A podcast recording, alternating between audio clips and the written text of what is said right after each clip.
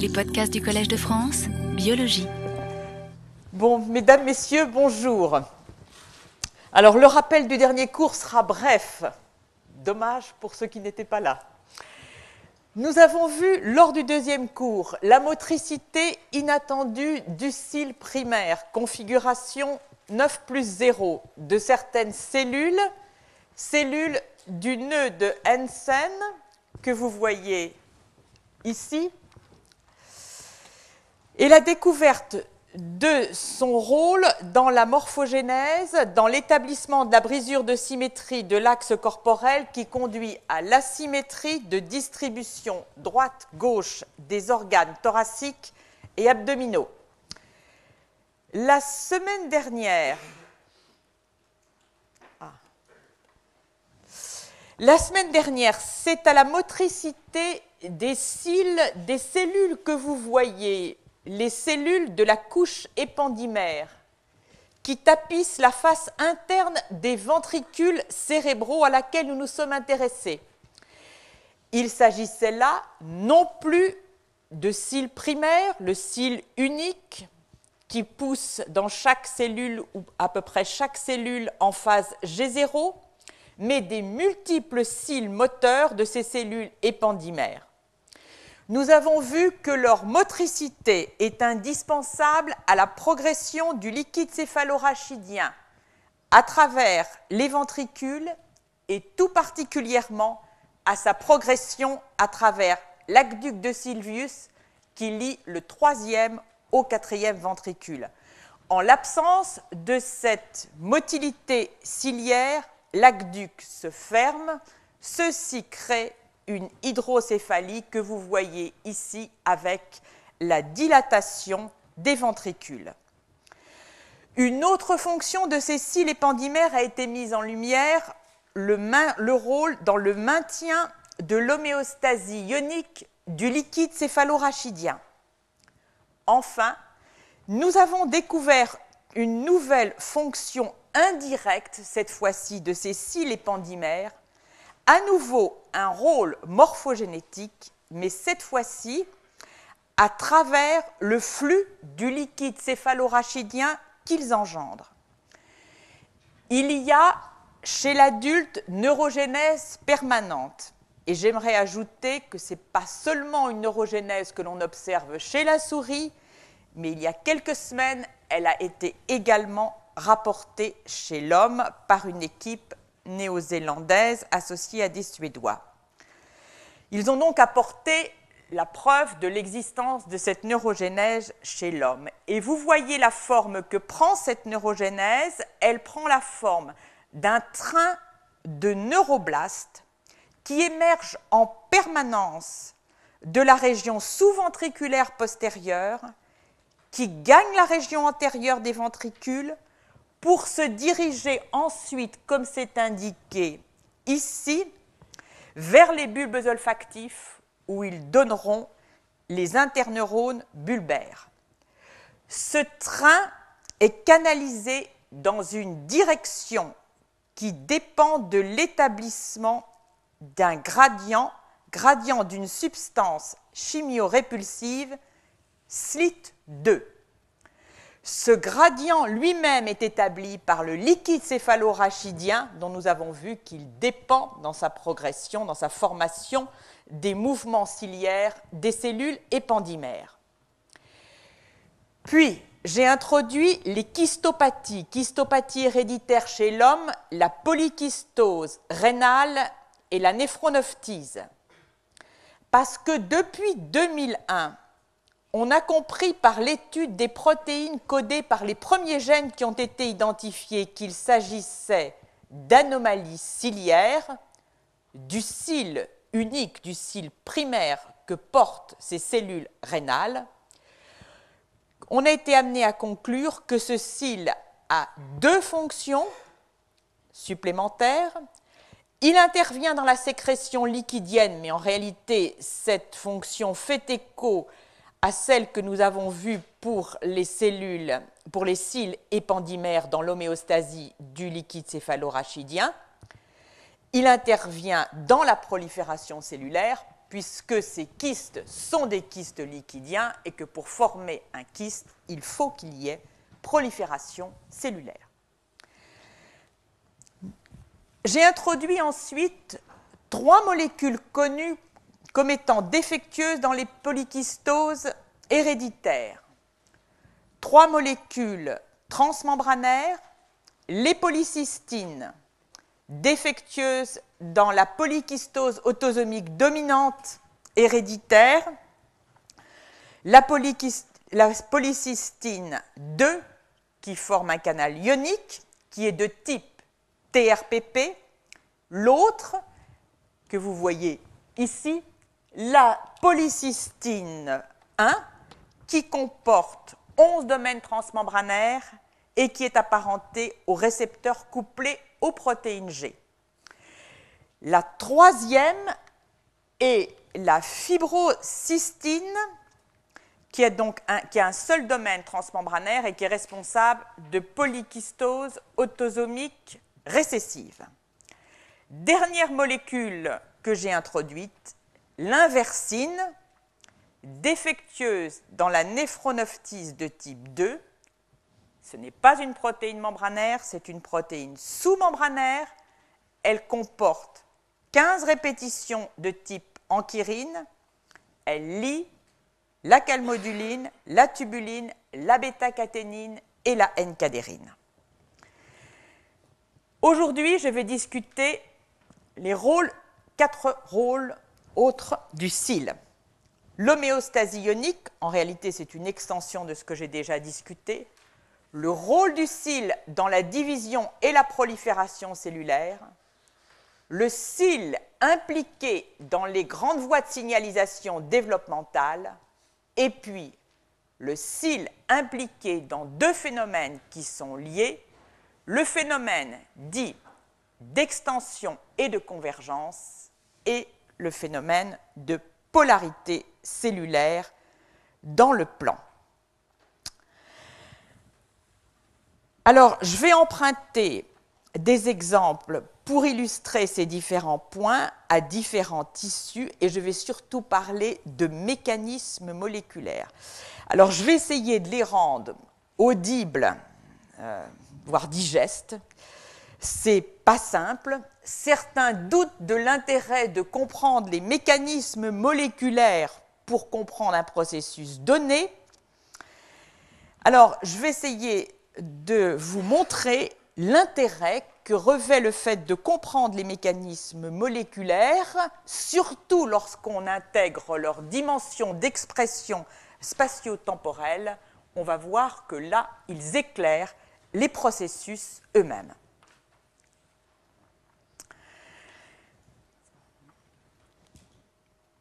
Alors, j'en viens d'abord à discuter l'homéostasie ionique. L'ATPase, sodium-potassium, est indispensable au maintien des concentrations intracellulaires du sodium et du potassium pour un cycle qui consomme une molécule d'ATP, trois sodiums sortent de la cellule pour deux potassiums qui rentrent. Ces ATPases sont composées d'une chaîne alpha et d'une chaîne bêta. Lors de la maturation du tubule rénal, on passe de l'expression d'une ATPase sodium-potassium de type alpha 1, bêta 2 qui se localise au pôle apical à l'expression que vous voyez ici qui est basale et qui implique une ATPase formée de alpha 1, bêta 1. Ce passage se fait par l'arrêt de la transcription de l'isoforme bêta-2 fétale et par le changement de distribution de polarité du complexe. L'idée qui prévaut et que durant le développement initial du tubule rénal, sodium et eau sont rejetés dans la région apicale grâce à la présence apicale de cette pompe sodium et potassium, et que le rejet liquidien favorise l'apparition d'une structure creuse du tube. Au-delà de la formation du tube, l'inversion de polarité de l'ATPase servirait au contraire à la réabsorption du sel et de l'eau qui a lieu au niveau du tubule et qui gagne ensuite de ça la circulation. Dans la polykystose, la substitution de bêta 2 par bêta 1 n'a pas lieu. L'ATPase reste, alors reste de type alpha 1 et bêta 2 et elle reste localisée à la surface apicale des cellules qui bordent le kyste. L'enzyme est donc située dans une position telle qu'elle va accroître la concentration de sodium dans l'espace extracellulaire à l'apex des cellules, dans la lumière du kyste, avec la sortie de l'eau. Il y a donc dans la polykystose une anomalie de la distribution polarisée de la pompe sodium-potassium. Alors, le lien, quel est le lien en termes de mécanisme entre la polykystose et cette anomalie de polarité? Il y a un lien pour l'instant qui a été proposé pour la polykystose de type 1, pour la polycystine 1. Elle interagit directement avec la sous-unité alpha 1. Et donc, il semble qu'elle pourrait jouer un rôle dans son transport polarisé. Ces anomalies de polarisation sont très générales, on les retrouve dans les polykystoses dominantes et récessives. Pour les autres polykystoses, on n'a pas encore l'explication du mécanisme moléculaire qui sous-tend ces anomalies de polarité. Je vais maintenant discuter division et prolifération cellulaire. Ne vous effrayez pas de la longue liste des mécanismes qui sont aujourd'hui proposés, font l'objet de papiers dans les meilleurs journaux, ce qui signifie que les auteurs ont réussi à démontrer l'importance des divers mécanismes. Pourtant, la liste est tellement longue qu'on imagine qu'à un moment ou à un autre, il va falloir être capable de trouver les interactions qui existent entre ces différents points. Division, alors, nous verrons le rôle de l'activation des récepteurs EGF. Le rôle de l'activation ou de l'inhibition, enfin le rôle des adénylates cyclases, c'est-à-dire le rôle de l'AMP cyclique, dans le mécanisme de division qui fait intervenir donc le CIL, nous verrons un contrôle transcriptionnel par STAT6, un contrôle du cycle cellulaire par ID2, puis nous ferons une brève entrée dans le rôle du cil dans la cancérogénèse par l'étude de la maladie de von Hippel-Lando et puis, j'introduirai le rôle du récepteur PDGF dans cette prolifération cellulaire. Alors d'abord, les récepteurs à l'EGF. Nous continuons là avec les kystes rénaux. À la naissance, la prolifération cellulaire dans le rein a cessé L'EGF est sécrété dans l'anse ascendante de Henley. Il peut donc stimuler la prolifération cellulaire dans le tube collecteur qui lui fait suite. Mais en conditions normales, il ne le peut pas parce que le, récepteur à l'EGF lorsque le rein est mature, se trouve en position basale. Que se passe-t-il Dans les kystes, comme précédemment, il y a une anomalie de polarité, non seulement de la TPase dont je vous ai parlé, mais des récepteurs à l'EGF. Au lieu d'être situés en position basale, il s'agit du récepteur herbe B2, il se trouve en position apicale. Il fait face à la lumière du kyste. Donc, par conséquent, il est en excellente position pour être activé par l'EGF qui est euh, sécrété donc par l'anse de Henley, d'où la formation de KISS, puisque là, il y a, via l'EGF, un signal de prolifération. Preuve de l'implication de ce récepteur herbe de B dans la prolifération cellulaire, chez les souris qui sont défectueuses pour la polycystine 1 et qui ont donc cet épithélium avec anomalie de polarité, si elles reçoivent par voie orale un inhibiteur spécifique de herbe de B, composé nommé AG825, l'apparition des kystes est très retardée, voire inhibée.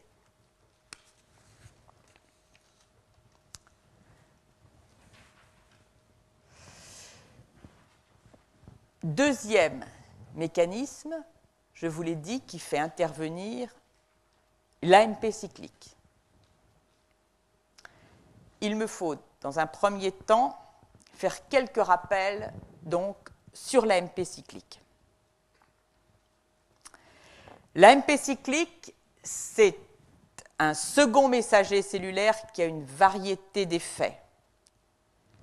Il est produit par les adénylates cyclases, qui sont des protéines intégrales de membrane et qui sont activées par la sous-unité G-alpha des protéines G trimériques qui lient le GTP. Tout récepteur transmembranaire lié aux protéines G trimériques, et ils sont nombreux, après fixation de son ligand. Ici, c'est un neurotransmetteur qui est présenté, va induire le recrutement d'une G trimérique qui est donc composée d'une sous-unité alpha, bêta et gamma. Et avec ce recrutement, il y a échange du GDP qui est lié à la sous-unité alpha pour du GTP. La sous-unité alpha liée au GTP a la capacité d'activer un grand nombre de molécules et tout particulièrement bon nombre d'adénylates cyclases.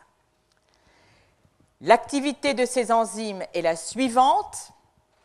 À partir d'un ATP, elle fait perdre à l'ATP deux phosphates et elle le met sous la forme d'un cycle, l'AMP cyclique.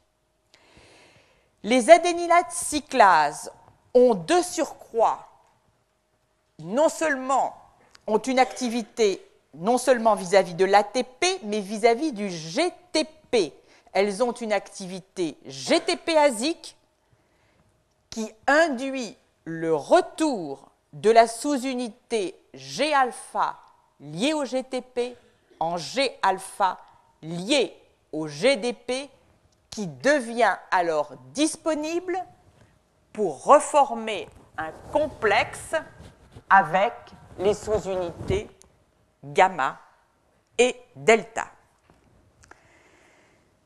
L'AMP cyclique a quantité de cibles, mais principalement des kinases et des phosphatases. Ces effets sont multiples aussi bien sur la prolifération, en activant la prolifération, qu'en l'inhibant. Le lien. La polycystine peut agir, nous l'avons vu la semaine dernière, comme un récepteur couplé aux protéines G trimériques en se liant non pas à une activité de type G-alpha activatrice. Vous voyez ici la panoplie des G-alpha. On retiendra, on se concentrera aujourd'hui sur deux catégories, les G-alpha stimulatrices et les G-alpha inhibitrices. La polycystine 1 se lie à une sous-unité G-alpha inhibitrice qui inactive l'adénylate cyclase. Donc, en son absence, l'enzyme a davantage d'activité. Ceci explique l'augmentation de la concentration de l'AMP cyclique. Deuxième mode d'action. Polycystine 1 et polycystine 2, nous l'avons vu la dernière fois, forment un canal cationique qui laisse principalement passer le calcium, canal mécanosensible régulé. Le calcium entrant dans la cellule va provoquer, par un mécanisme classique, l'augmentation de libération du calcium contenu dans les espaces de stockage intracellulaire du calcium. Quand l'entrée de calcium décroît par absence de l'une ou l'autre des polycystines, il existe une adénylate cyclase qui, elle, est inhibée par le calcium. C'est l'adénylate cyclase 6. Par conséquent, lorsque ce complexe polycystine 1, polycystine 2 ne se forme pas, il y a stimulation de l'adénylate cyclase 6, il y a augmentation de l'AMP cyclique. Maintenant, il nous faut trouver des éléments démontrant véritablement que l'AMP cyclique a un rôle sur la formation des kystes. ce n'est pas le tout d'avoir effectivement des molécules candidates pour moduler les adénylates cyclases. Il faut encore démontrer que, in vivo, elles le font et qu'elles ont un effet sur la prolifération cellulaire. Alors, dans le tube collecteur, la vasopressine que vous voyez ici est l'agoniste principal des adénylates cyclases il stimule la formation d'AMP cyclique en se liant à son récepteur nommé VPV2R.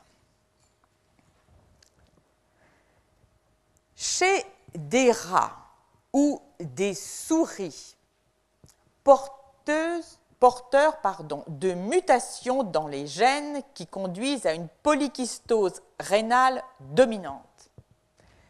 Il a été observé, et ça a été le point de départ, que la concentration d'AMP cyclique, vous voyez ici les animaux sauvages et ici les mutants rats et souris, la concentration d'AMP cyclique est significativement augmentée.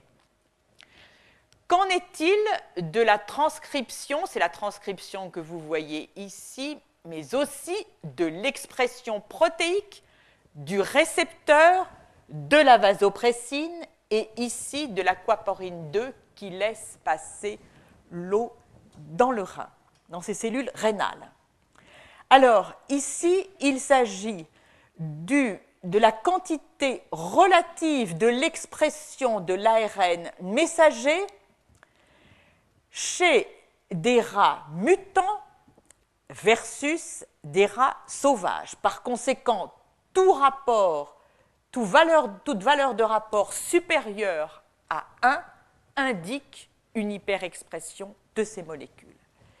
Et on voit que qu'il s'agisse du récepteur à la vasopressine ou de l'aquaporine de type 2, il y a hyperexpression dès la troisième semaine qui s'accentue ensuite, aussi bien en blanc pour la vasopressine qu'ici en grisé pour l'aquaporine, chez les rats mutants que chez les souris mutantes.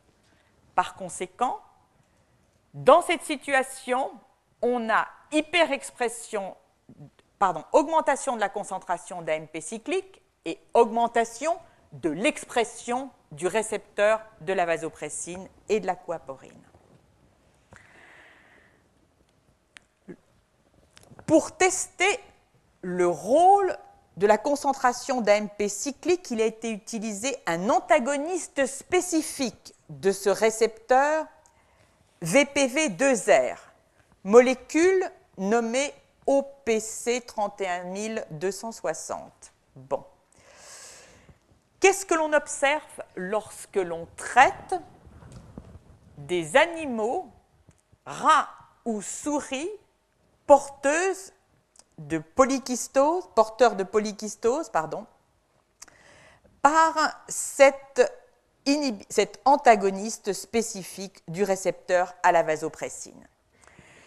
Alors, ici, les résultats sont les suivants. En blanc, les contrôles, en gris, une dose faible de la drogue, en gris clair, en gris très soutenu, une dose plus importante, et ici, dans ce gris, d'autres contrôles réalisés à 15 semaines. Les points indiquent les résultats significatifs. On voit que le poids du rein baisse aussi bien chez les rats que chez la souris, et ça dans les premières semaines après traitement par la drogue. Le volume des kystes baisse, la fibrose rénale baisse, la concentration d'AMP cyclique baisse. Par conséquent, tout ceci tend à indiquer que l'AMP cyclique est impliqué dans la prolifération cellulaire et également la sécrétion de liquide. Il y a des indications pour une baisse du volume liquidien, baisse lorsque l'on fait baisser la concentration d'AMP cyclique. D'autres voies vous attendent. Je vais venir maintenant à un mécanisme, troisième mécanisme, qui contrôle la prolifération, très différent. Ce mécanisme va nous renvoyer à l'existence d'un fragment cytoplasmique de la polycystine 1 que j'ai évoqué la dernière fois. Fragment provenant donc de l'hydrolyse de cette molécule et qui gagnerait le noyau pour jouer un rôle de modulateur transcriptionnel. La voie dont je vais parler est une voie qui implique le facteur de transcription dit STAT6 et son cofacteur transcriptionnel P100 qui interagissent entre eux. Lorsque l'on exprime dans les cellules MDCK, qui sont il s'agit d'une lignée permanente qui est particulièrement intéressante pour étudier le cil et que nous avons vu à plusieurs reprises. Ce sont des cellules épithéliales tubulaires de reins de chien et qui, mis en condition où elles sont dépourvues de sérum, au bout d'un moment, poussent un cil, ce qui permet d'étudier le rôle du cil. Ici, ce qui a été fait, c'est d'abord de montrer que on observe bien lorsque l'on introduit dans les cellules MDCK l'expression de la polycystine, d'une polycystine qui porte une étiquette, on appelle ça tag, dans la région C-terminale, on observe que dans les cellules rénales, il y a bien une molécule porteuse de cette étiquette qui est présente au niveau du noyau. Les auteurs ont tenté d'identifier les molécules qui sont liées à ce fragment cytoplasmique de la polycystine 1. Ils ont procédé classiquement, immunoprécipitation suivie de spectrométrie de masse, et ils ont observé qu'ils copurifiaient le coactivateur transcriptionnel P100. P100 et la région cytoplasmique de la polycystine 1 peuvent être observées toutes les deux dans le noyau, toutes les deux dans le corps basal, toutes les deux dans l'axonème. Puis, ils ont trouvé une autre molécule qui lie ce fragment cytoplasmique de la polykystose 1, la polycystine 1, c'est STAT6, le facteur de transcription. Ils ont pu montrer qu'ensemble, ce fragment cytoplasmique, STAT6 et le cofacteur transcriptionnel sont capables de stimuler la transcription par une expérience très classique qui consiste à placer les séquences d'ADN reconnues par le facteur transcriptionnel STAT6 en amont d'un gène rapporteur, la luciférase, dont on peut suivre l'expression. Donc, STAT6, P100 et le fragment intracytoplasmique de la polycystine 1 jouent un rôle d'activation transcriptionnelle. Alors évidemment, la question, c'est où se localise STAT6 Quel est, alors je vous ai dit tout à l'heure, dans le cil et dans le cytoplasme. Donc la question est en réalité, y a-t-il un rôle différentiel de STAT6 selon son emplacement. Alors, tout d'abord, voyons où se localise STAT6. Dans des cellules MDCK, ce sont les résultats en A et B, dans lesquels STAT6 est suivi par une molécule fluorescente, ici en vert. En A, on prend un certain nombre, ce que l'on regarde, c'est le cil des cellules MDCK, et en B, euh, on passe euh, au niveau du corps cellulaire. Donc, en vert, STAT6, en rouge, l'acétyltubuline qui marque le cil.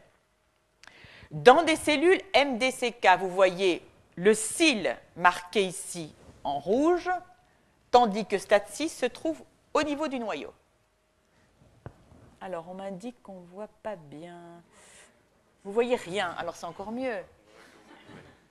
Comment? Vous voyez mal le rouge. Alors. Ah bah, c'est pire ce que j'ai fait. Là, ça va mieux ou pas? Ah, Vous voyez rien. Ben, je ne peux rien faire de plus. Vous ne voyez pas le rouge, mais s'il y en a seulement 10% des hommes qui ne voient pas le rouge, ça va. s'il y en a plus, alors, vous ne voyez pas le rouge. Mais écoutez, croyez-moi, ici, il y a du rouge dans ces cellules MDCK au niveau du cil, c'est l'acétyltubuline. Ce n'est pas un scoop en soi, ça signifie simplement qu'elles sont arrivées en G0 et qu'elles ont poussé un cil. Et STAT6 est au niveau du noyau. Alors, en C et D, vous voyez toujours pas mieux? Non.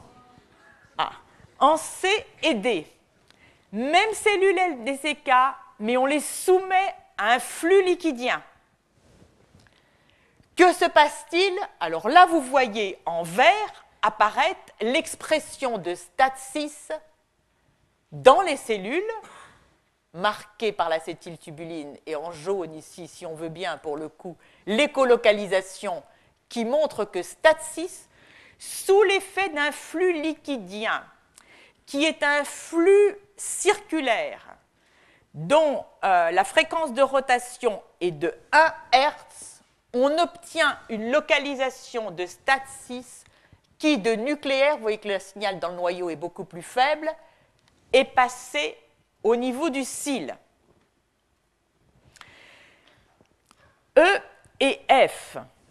On va faire les mêmes types d'expériences, mais au lieu de suivre STAT6 endogène, on va transfecter les cellules par une construction dans laquelle STAT6 est associé à une molécule GFP.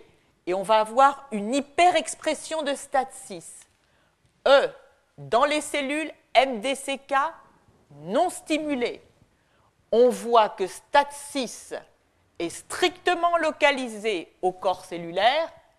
L'acétyltubuline, ici, vous la voyez en rouge, j'espère. En tout cas, vous voyez sûrement la différence avec ce qui se passe en F. Soumis à un flux liquidien, STAT6 est maintenant situé au niveau du cil. Dernier élément, on peut induire la phosphorylation de STAT6 en soumettant les cellules à un traitement par l'IL4. Et que voit-on ici avant traitement par l'IL4 STAT6 est dans les cils, phosphorylé, il quitte le cil. Maintenant, euh, ici, donc, à droite, des coupes qui permettent de voir que STAT6 est peu exprimé dans le rein normal, en hyper exprimé dans le rein polykystique. Et que si maintenant on essaie de voir in vivo, c'est-à-dire dans une situation in situ, où on s'attend effectivement à ce que le, style, le cil pardon, soit stimulé par le flux urinaire, si on s'intéresse en faisant une préparation extrêmement rapide à la situation in situ de STAT6, on voit que STAT6 se localise dans le cil.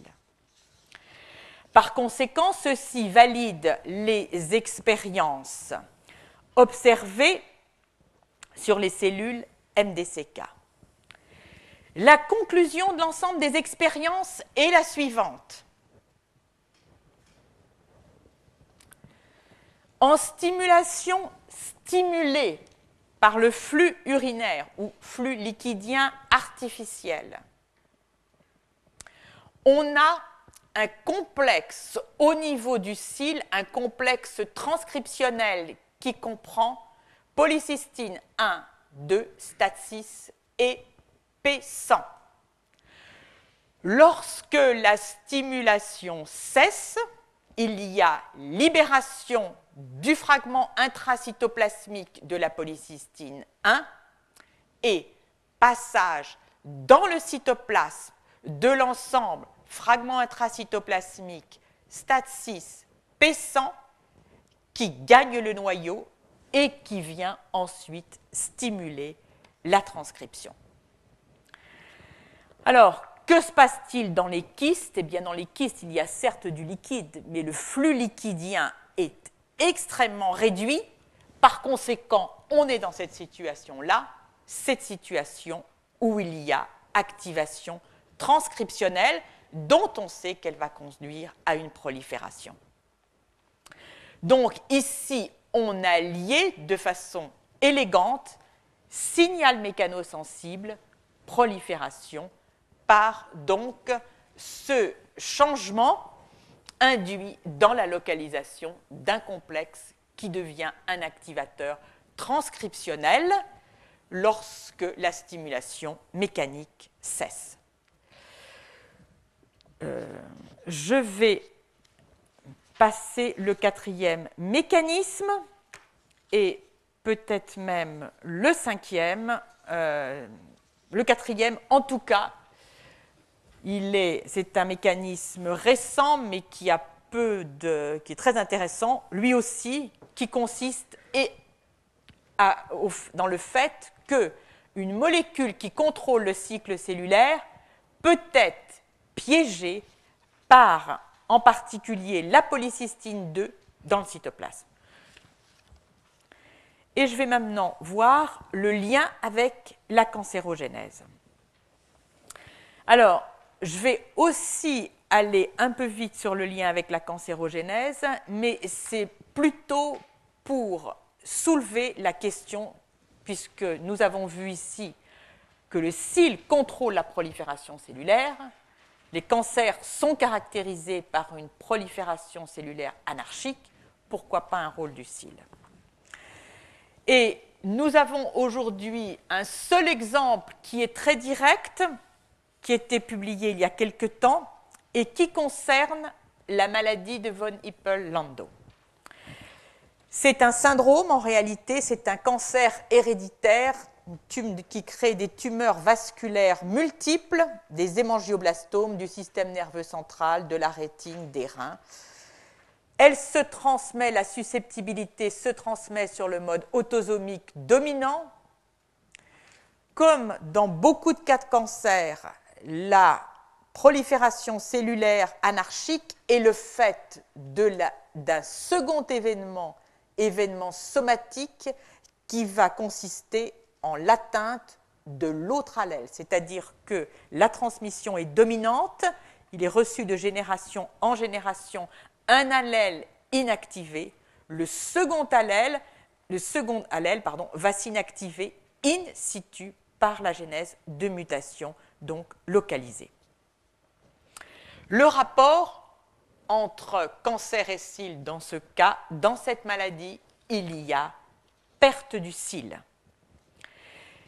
si on réintroduit, grâce à un antivirus, l'expression de cette protéine que, en rapport avec la maladie de von Hippel-Lando, on appelle VLH, on restaure chez environ 10% de cellules la présence du cil. Alors, ce qui a été observé par des expériences de co-immunoprécipitation, c'est que cette protéine VHL se lie à la bêta-tubuline. Elle n'a pas d'effet sur la stabilisation des microtubules, mais elle a un effet qui a été mis en évidence par un type d'expérience qui est désormais classique et qui consiste à suivre la dynamique des bouts plus des microtubules, les bouts donc qui sont en croissance rapide.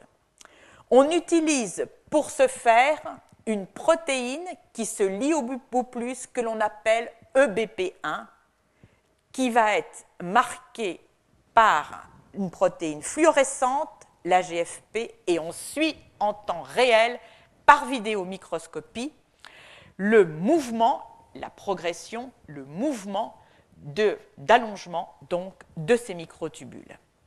Et on relève bien sûr leur direction. Que voit-on? Dans les cellules dans lesquelles la protéine VHL est présente, il y a une direction préférentielle de l'accroissement des microtubules, du sens d'accroissement des microtubules, alors que, en l'absence de VHL, il n'y a plus cette croissance coordonnée des microtubules, les directions sont beaucoup plus différentes les unes des autres. On sait que cette croissance implique des GTPase de la famille Rho qui ont comme effecteur par 6 IQ-gapin et diaphanus.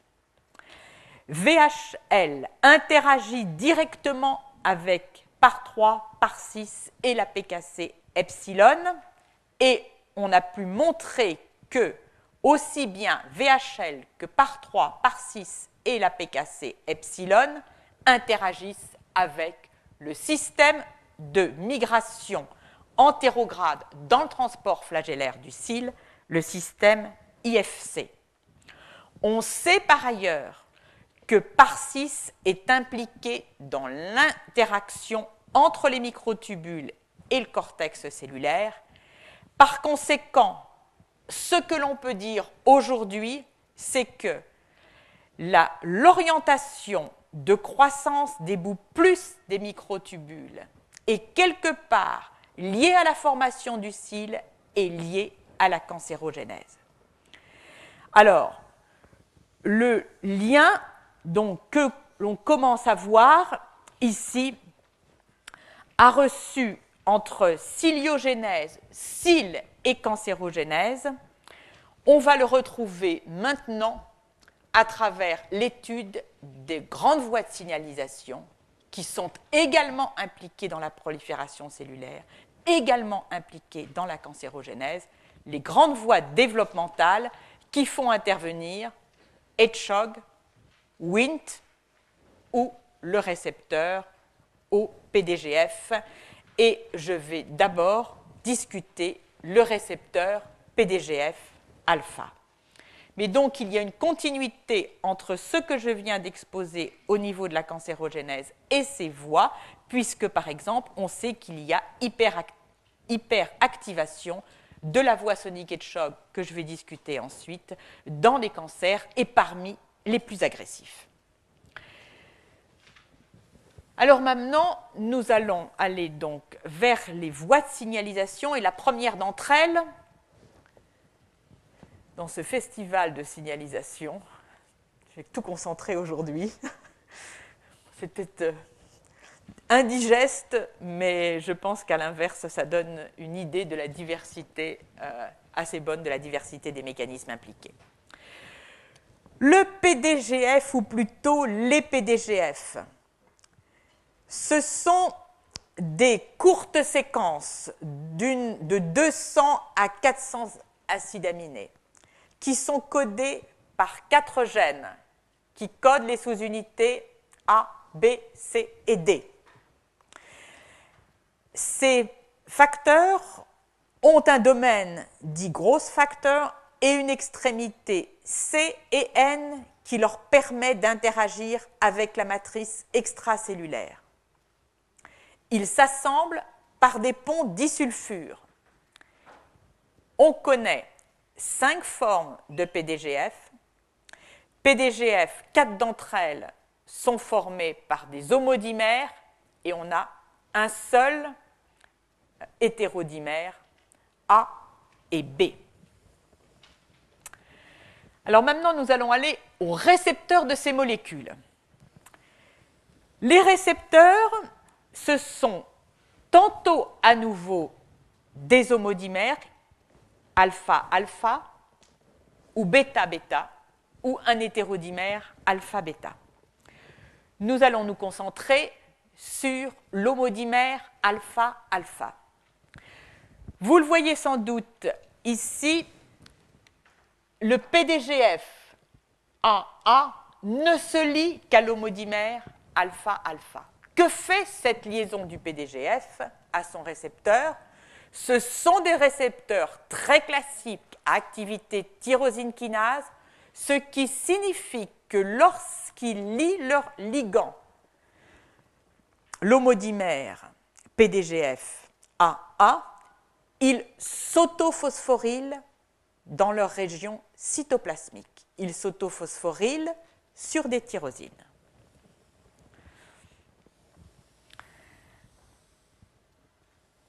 Je vous l'ai dit, presque toutes les cellules, disons les fibroblastes, pardon, lorsqu'on les prive de sérum, entrent en phase G0 et poussent un cil primaire. Or, lorsqu'ils poussent ce cil que vous voyez ici en vert, on s'aperçoit que ce cil exprime le récepteur PDGF alpha. Au bout de 12 heures de privation de sérum, ce récepteur est situé à la base du cil, au bout de 24 heures, tout le long du cil. Il a été possible de montrer que trois minutes après la fixation du PDGF AA, il y a phosphorylation des deux tyrosines de la région cytoplasmique, la tyrosine 720 et la tyrosine 742.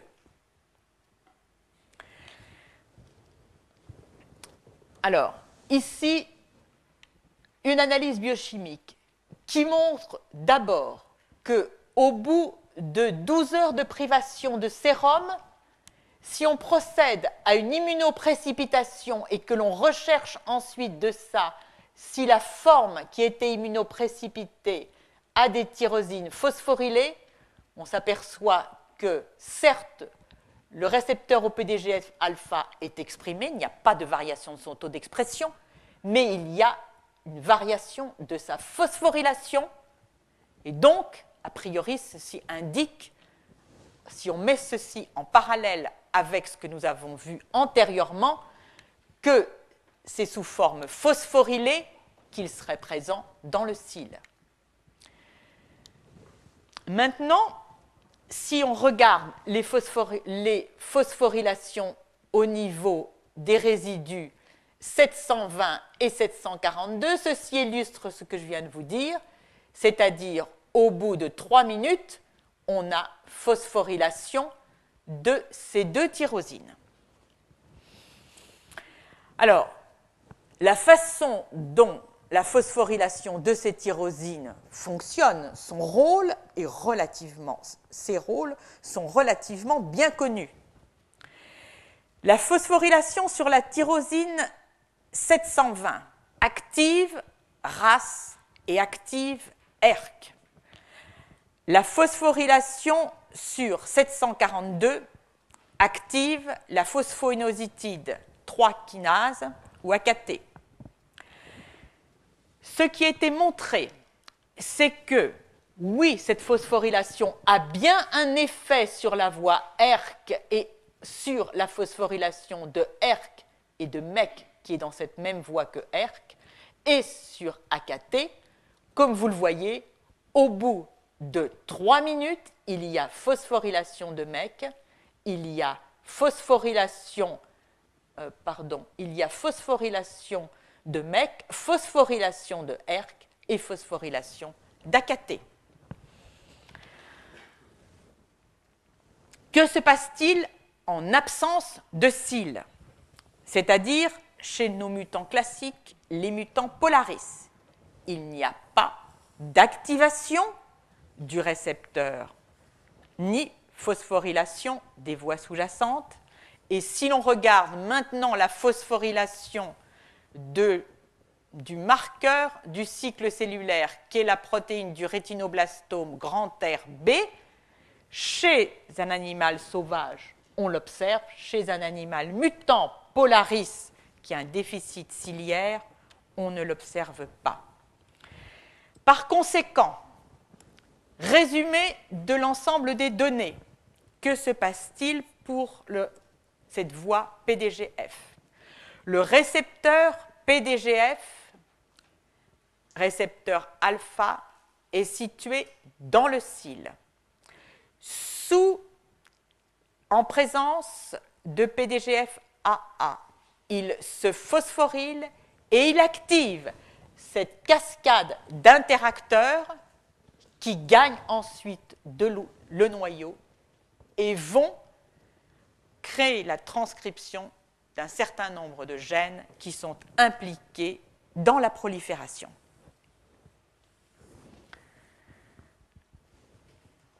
Maintenant, je vais discuter un autre mécanisme qui va nous rapprocher, nous va refaire, nous faire revenir, cette fois-ci, à des aspects peut-être un peu plus biologiques, et je vais discuter le lien entre la signalisation sonique Hedgehog, essentielle à un très grand nombre de mécanismes développementaux, et le transport intraflagellaire dans le cil. Et nous allons voir trois exemples en utilisant trois types de modèles distincts qui ont permis de tracer le schéma que je vous exposerai en conclusion. Premièrement, la signalisation sonique Hedgehog mise à l'épreuve pour la multiplication des cellules ventrales du système nerveux central. Deuxièmement, le rôle de la signalisation Sonic Hedgehog dans les cellules MDCK. Troisièmement, le rôle de la signalisation Sonic Hedgehog au niveau des bourgeons des membres, essentiel pour obtenir la formation de cinq doigts en position convenable et sans doigts surnuméraires. il faut bien comprendre que cette relation entre cils et processus morphogénétique précoce impliquant la voie sonique et de choc n'a été mis en évidence que récemment. Le premier papier qui a consisté, été une véritable surprise, a été publié en 2003. Les auteurs recherchaient des mutants de souris affectés dans la voie sonique Hedgehog afin de déchiffrer cette voie sonique Hedgehog, mutants qui ont la caractéristique suivante le tube neural chez les mutants, on le verra tout à l'heure, reste ouvert au niveau de la tête. Et de plus, comme je vous l'ai dit, il y a des anomalies de prolifération des cellules neuronales ventrales. Ils ont isolé deux mutants. Un mutant dit WIN, WIN FXO.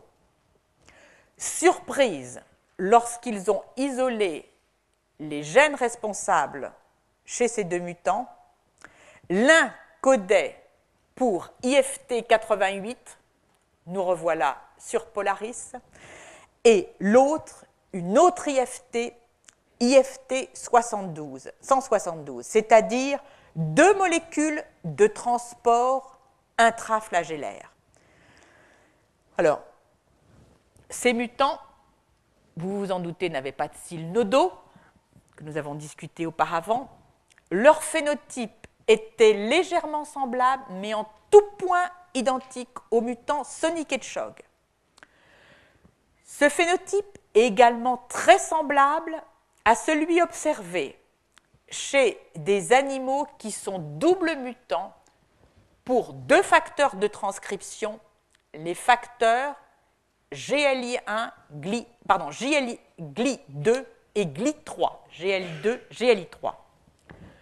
De plus, un phénotype semblable est observé chez les mutants défectueux dans la kinésine 3A, qui est une sous-unité de la kinésine 2 impliquée dans le transport intraflagellaire antérograde. Donc au total, on a trois molécules du cil, IFT88, IFT 172 et KIF3A qui, lorsqu'elles sont défectueuses, conduisent un phénotype de type Sonic Hedgehog avec en particulier une anomalie de prolifération des cellules neuronales ventrales. Alors, évidemment, la question, c'est comment ces mutants interagissent, IFT interagissent avec la signalisation Sonic Hedgehog? Là, je vais vous demander une petite minute d'attention. Encore plus soutenu. Alors, Sonic Hedgehog, c'est grossièrement une molécule qui est très comparable au WINT, petite molécule de la matrice extracellulaire qui euh, qui porte euh, des, des, séquences de type palmitate qui diffusent dans le milieu extracellulaire associées à des lipoprotéines et qui, seulement sous forme associée à des lipoprotéines, activent son récepteur. Le récepteur de Sonic Hedgehog, c'est patch 1. C'est une molécule transmembranaire située au niveau de la membrane plasmique. Très étonnant. Quand elle n'est pas activée, c'est-à-dire en l'absence de Sonic Hedgehog, elle exerce un effet inhibiteur sur une protéine que l'on appelle SMOOTHNUD en abrégé SMO, autre protéine transmembranaire qui était connue comme étant vésiculaire. Ça, c'est de l'interaction protéique. Maintenant, toutes les voies de signalisation sont hautement régulées. Par conséquent, ce que fait Sonic Hedgehog, c'est aussi d'exercer une régulation, cette fois-ci transcriptionnelle, donc sur l'expression du messager de patch 1. Donc la question qui se pose est la suivante. Si les IFT ont bien un rôle dans cette voie Sonic Hedgehog, qu'en est-il de l'activation transcriptionnelle de patch 1 dans ces modèles? Pour ce faire, les auteurs ont en quelque sorte construit une souris transgénique dans laquelle le gène LACZ est mis sous contrôle du promoteur de patch 1. Par conséquent, s'il y a stimulation de la voie sonique choc, l'effet final va être l'expression de l'AXZ. Ces animaux transgéniques, en quelque sorte rapporteurs, ont été croisés avec chacun des deux mutants défectueux pour les deux IFT, 88, 172 et KIF3A. Qu'observe-t-on? Et bien sûr, un animal normal. Qu'observe-t-on? Ici, en bleu, l'expression de l'AXZ. Chez les animaux normaux, au niveau donc du tube neural, elle est très intense. Chez les animaux porteurs de mutations dans IFT 172, elle est très abaissée. IFT 88, elle a quasiment disparu. Même chose pour KIF 3A. Par conséquent, ces IFT, le phénotype le laissait supposer, mais ceux-ci le démontrent, interviennent dans la voie de signalisation sonic Hedgehog. Alors maintenant, où dans la voie? Au-delà de patch, au-delà de smooth, il y a dans cette voie de signalisation l'intervention de RAB23, qui a un rôle inhibiteur de la voie, ce qui signifie que lorsque l'on exprime chez des animaux porteurs d'une mutation patch 1, lorsque l'on délète le gène RAB23, on n'a plus ce phénotype défectueux, on restitue un tube neural normal. Ce qui va être fait, c'est de croiser des animaux mutants pour RAB23 avec des animaux portant des mutations dans chacune des deux IFT.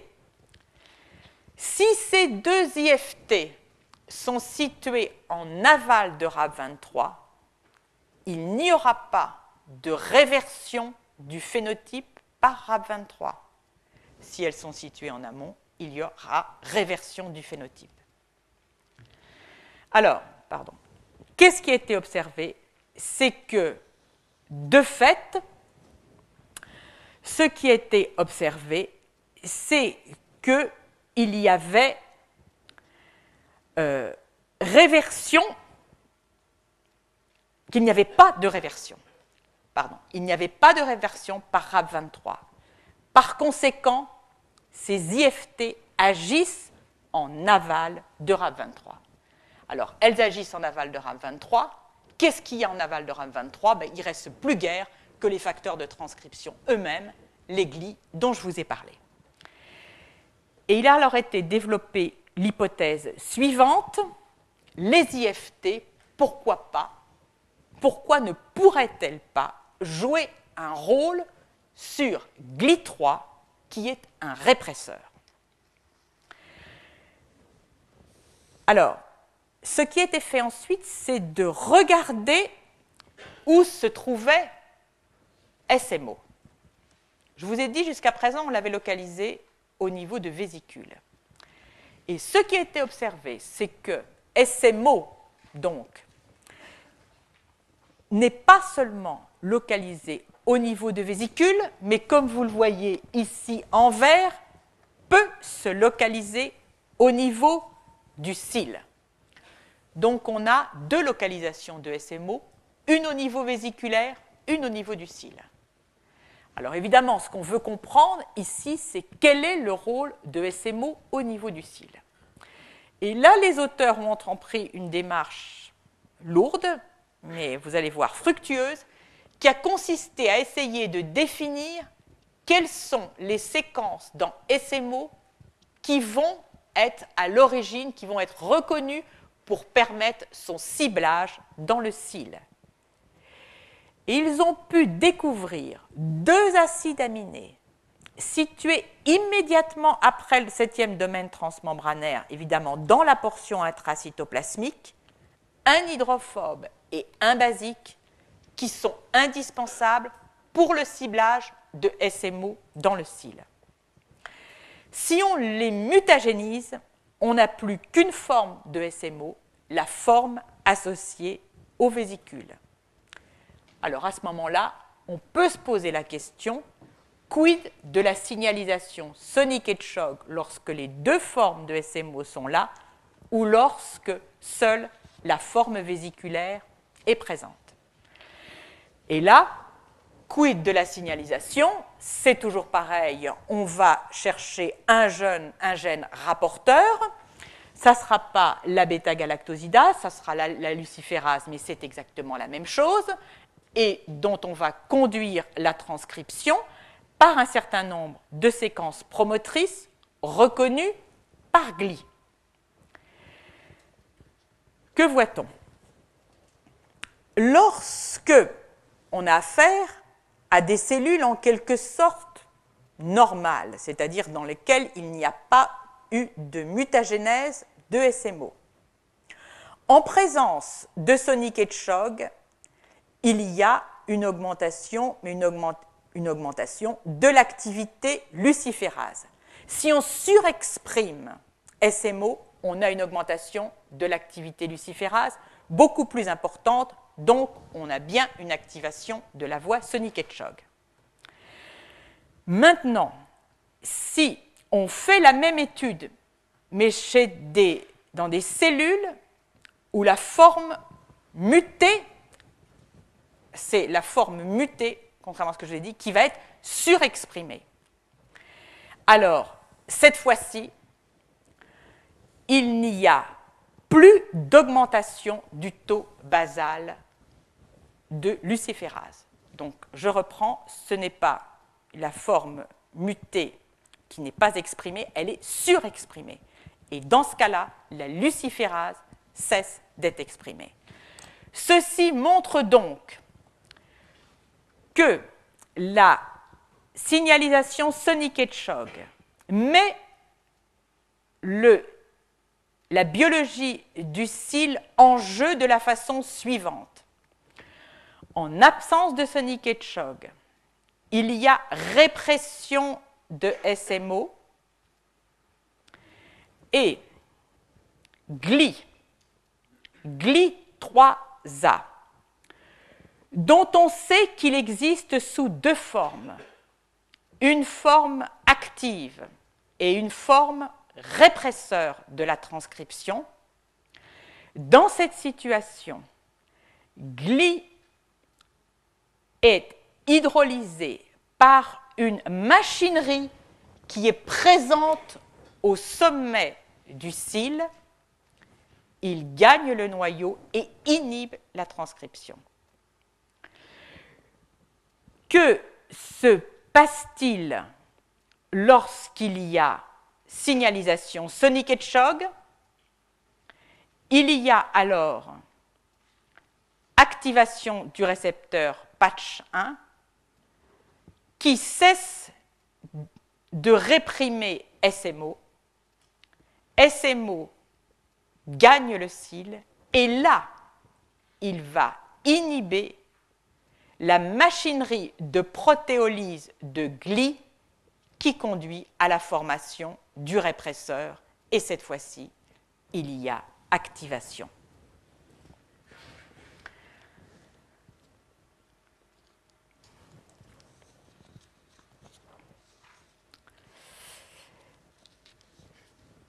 Donc, au total, ce que ceci montre à nouveau, c'est à nouveau un rôle du cil dans l'activation transcriptionnelle par le transport, la séquestration de SMO au niveau du cil. Alors maintenant, je vais discuter ce que j'ai annoncé comme dernière partie, l'extension, la convergence et la polarité dans le plan.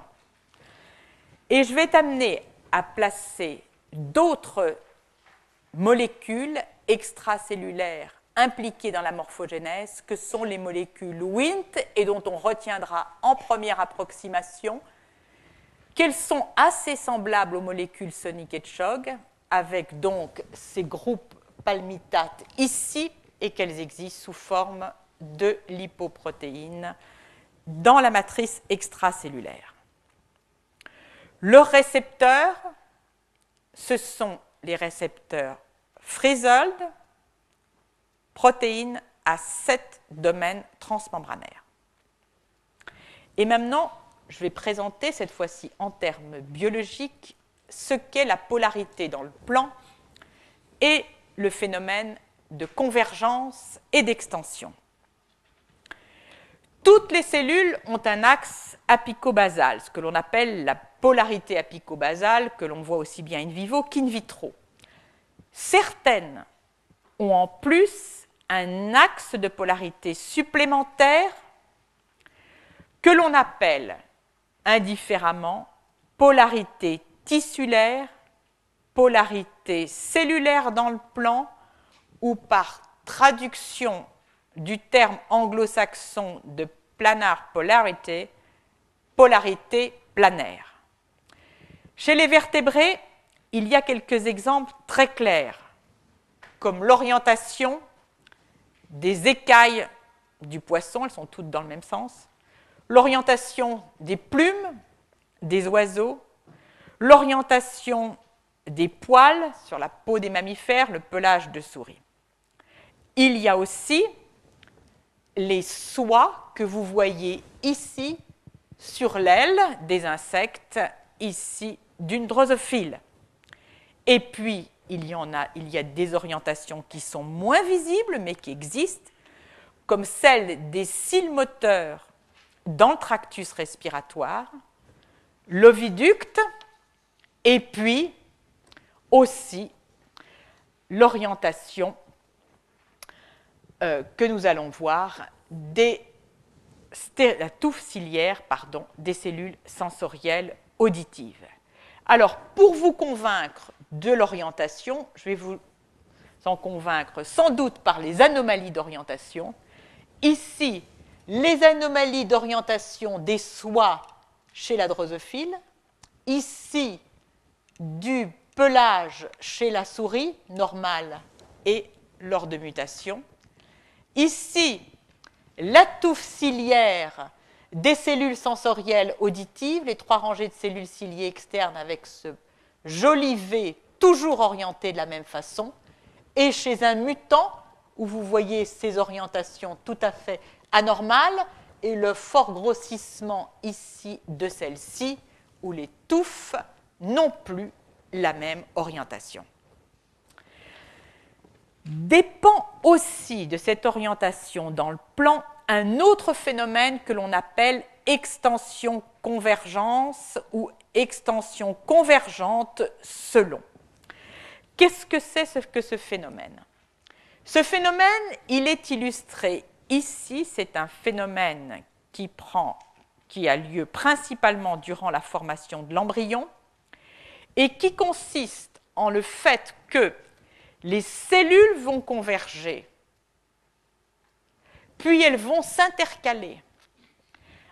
Alors, par ce phénomène, il y a réduction de la largeur d'un tissu et allongement de ce tissu. Alors, vous imaginez bien que pour arriver à un, résultat comme celui-là, qui dans certains systèmes expérimentaux peut être reproduit euh, in vitro, il y a tout un tas de jeux de forces mécaniques qui prennent place. Les deux phénomènes sont liés puisque dans la convergence-extension, il s'agit d'une migration polarisée des cellules et autre élément qui fait penser que les phénomènes sont liés, c'est que, comme nous allons le voir, c'est la même cascade moléculaire qui est impliquée.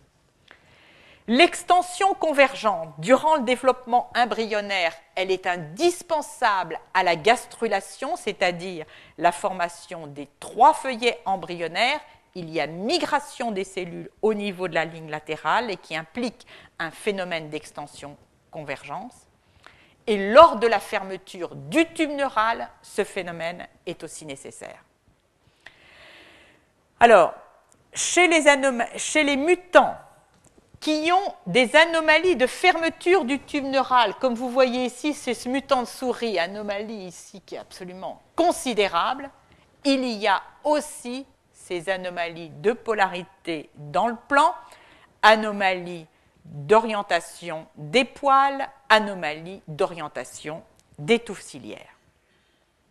Alors tout de suite, je tiens à vous dire que la convergence et extension n'est pas le seul mécanisme par lequel un tissu peut s'allonger, il peut aussi s'allonger, par exemple, en changeant l'axe de sa cellule, présenté à l'intérieur d'une couche cellulaire dans le sens de la largeur, et en changeant pour une présentation dans le sens de la longueur. Toute la compréhension que l'on a aujourd'hui des phénomènes de convergence et d'extension et des phénomènes de polarité dans le plan vient strictement de l'analyse génétique menée chez la drosophile. Tout ce qui a été fait, à part quelques rares exceptions chez les vertébrés, dans un premier temps, a consisté à essayer de voir si les mêmes gènes qui étaient impliqués dans la polarité dans le plan chez la drosophile l'étaient aussi chez la souris. Par ces étapes décryptées chez la drosophile, on distingue trois étapes de signalisation dans la mise en place de la polarité dans le plan.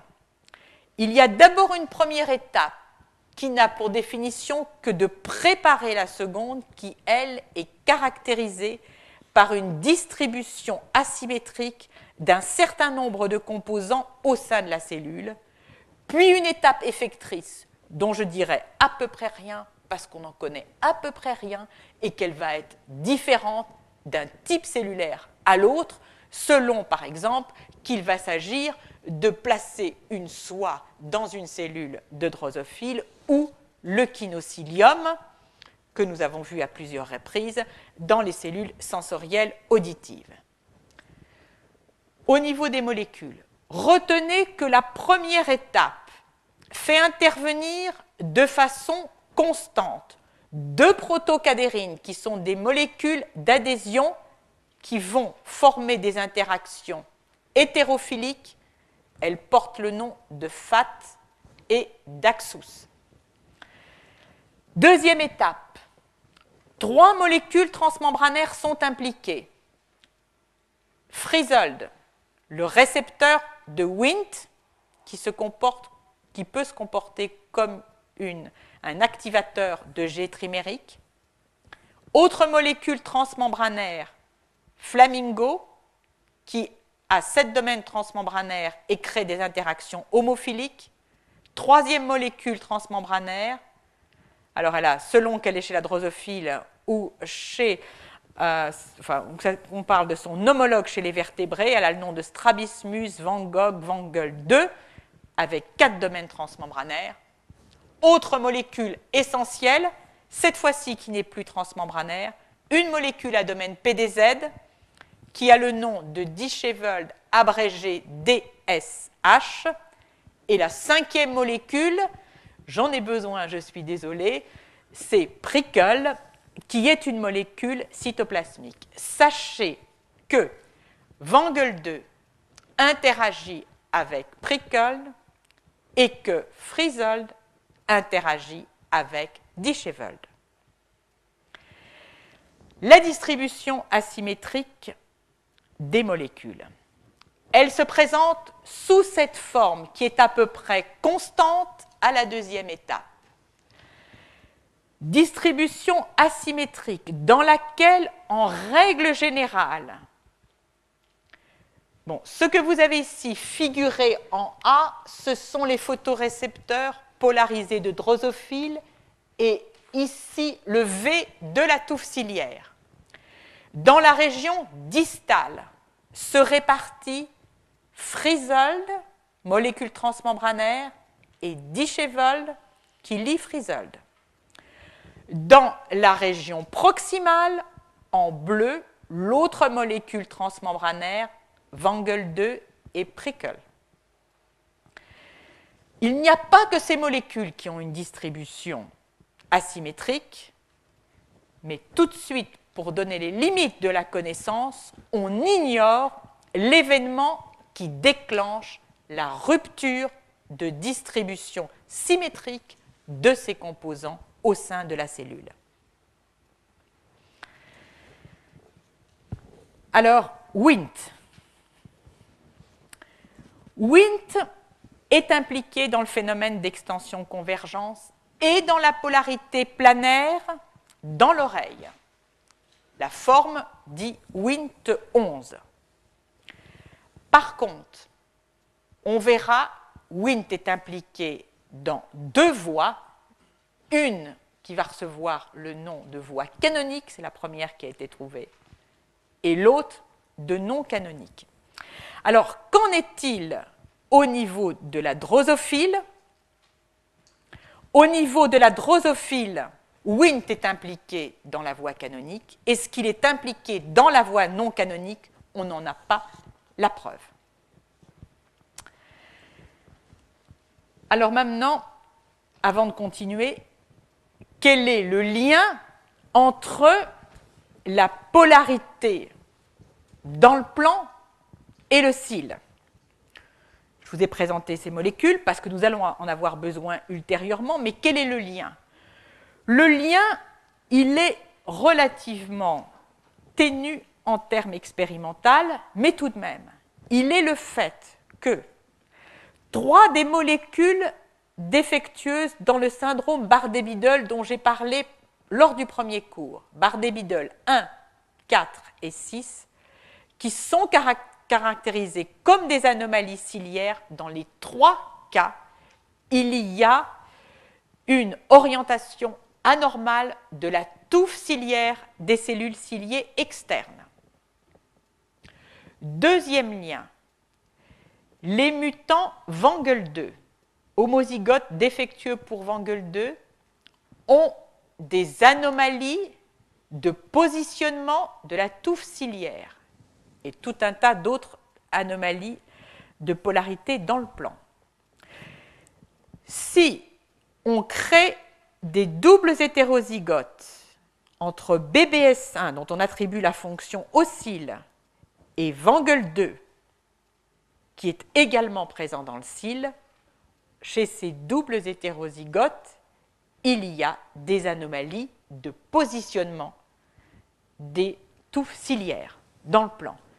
Par conséquent, ceci donne une forte indication maintenant du lien entre cils et polarité dans le plan. Alors, avant de clore,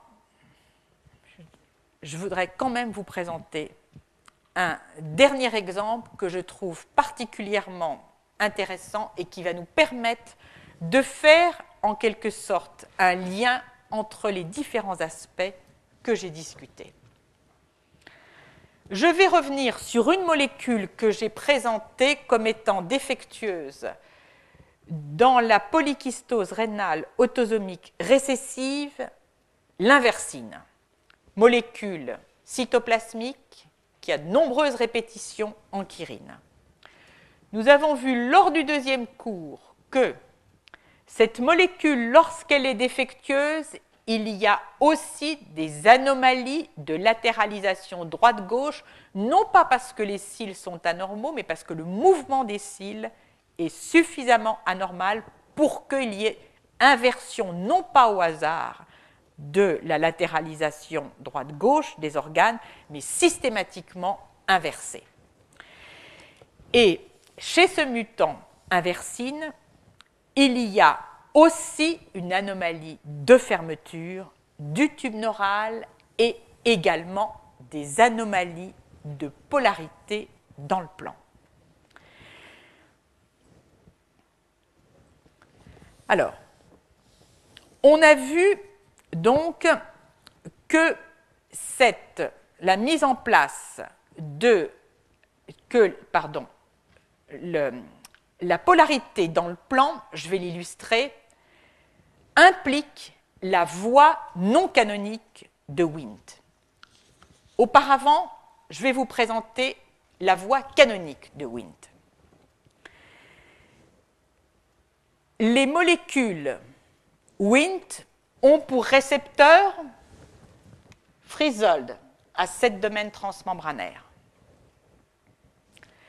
qui se lie aux protéines G et qui active la molécule d'Ichevold indiquée ici par DSH.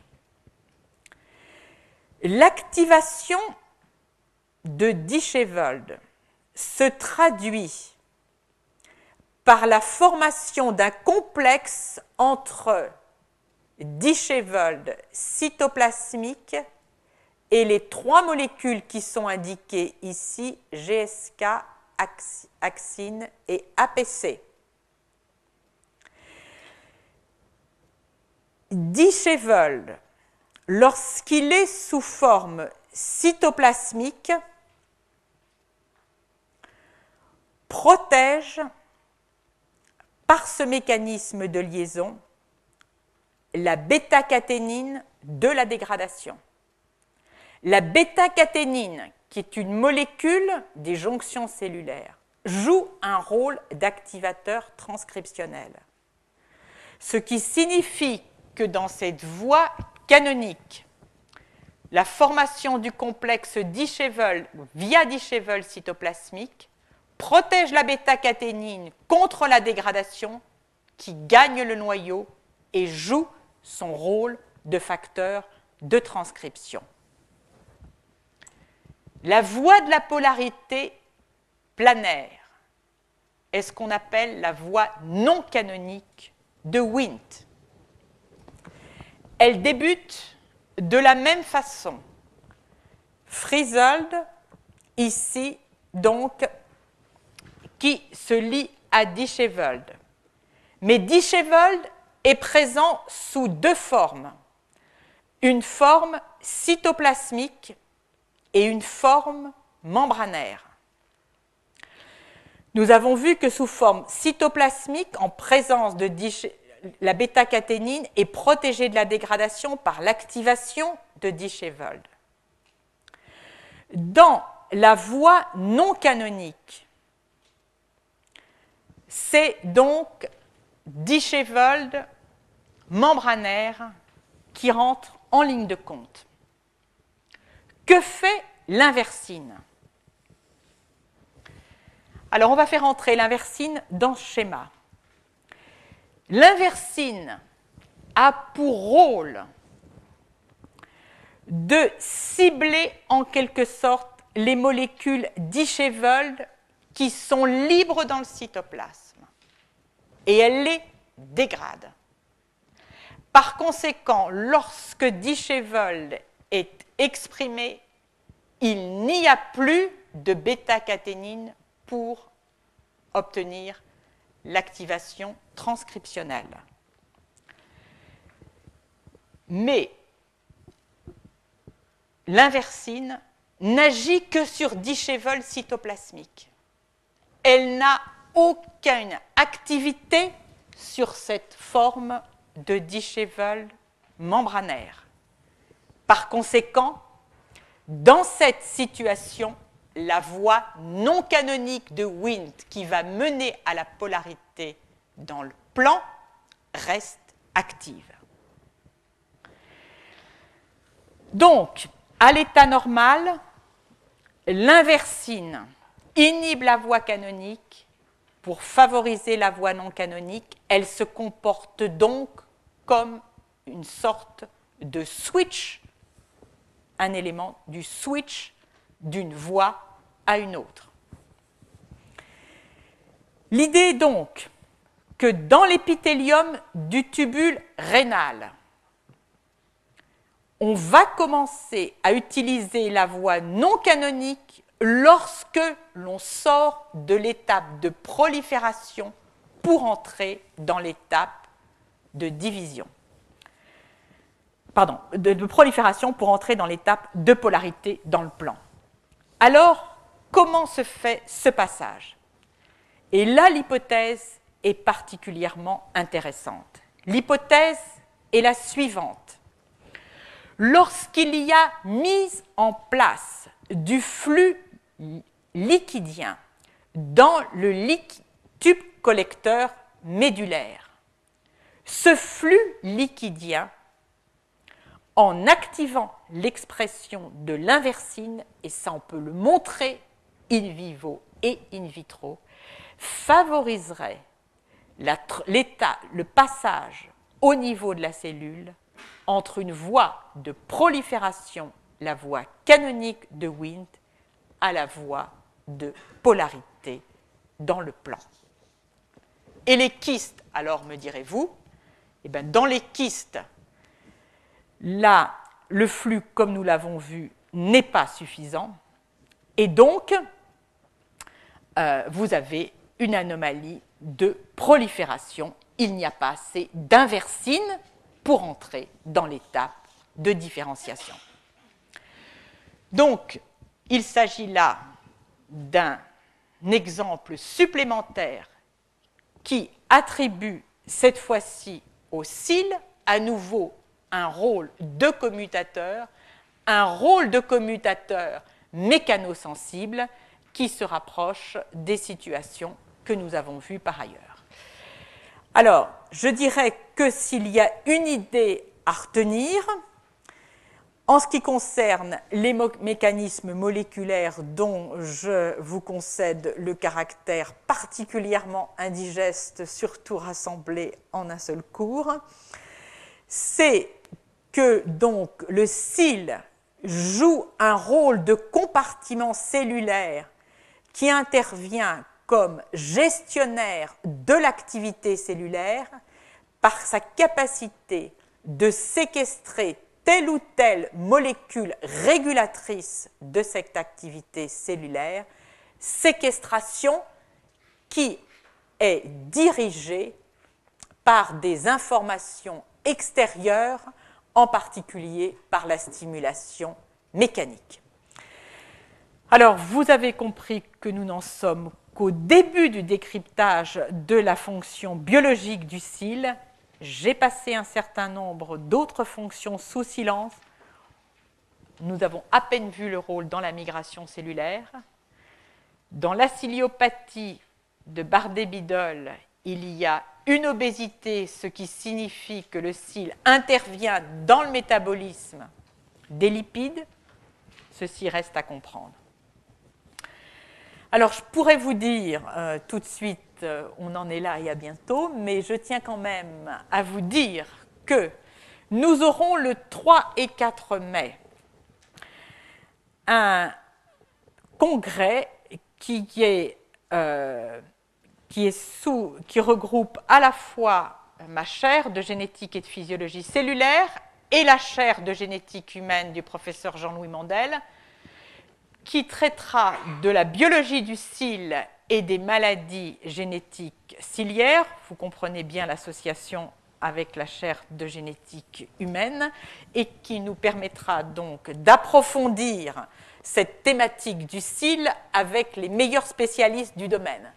Je vous invite à venir nombreux. Il y aura aussi une séance de posters qui vous permettra, si vous le souhaitez, de présenter vos données et de discuter les résultats avec les conférenciers et bien sûr l'assistance.